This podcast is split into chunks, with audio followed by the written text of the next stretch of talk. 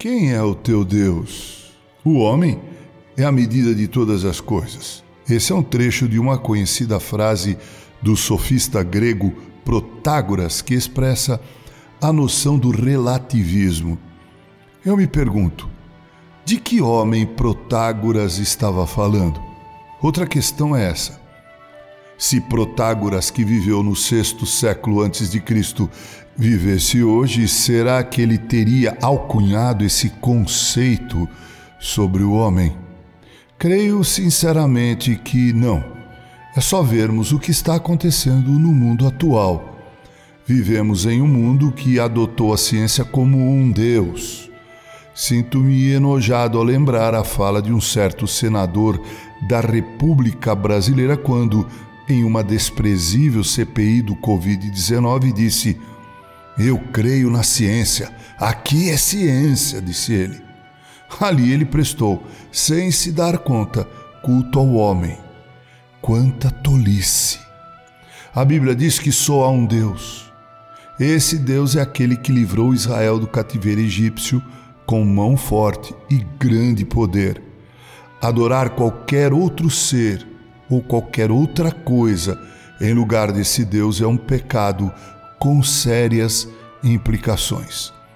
Adorar o Estado como um Deus traz resultados funestos, terríveis, como o que vimos, por exemplo, na Rússia de Stalin, na Alemanha de Hitler, em Cuba de Fidel, na Venezuela de Hugo Chávez e Maduro e assim por diante.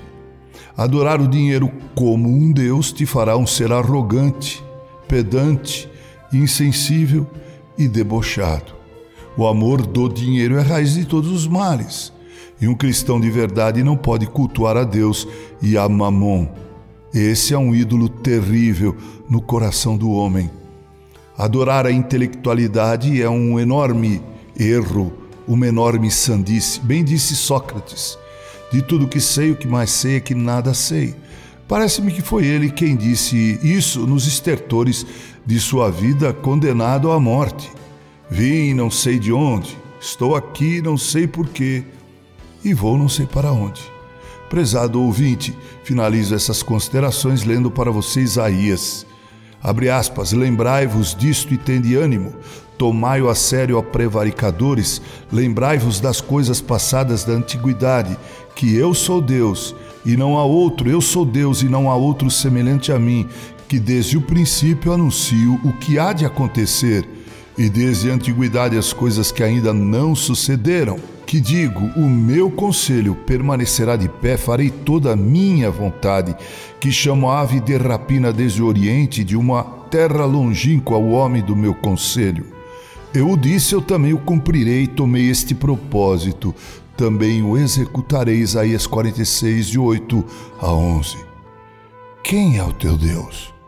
Que o Deus da Bíblia seja teu Deus e que você o tema para poder viver com sabedoria. Com carinho, Reverendo Mauro Sérgio Aiello.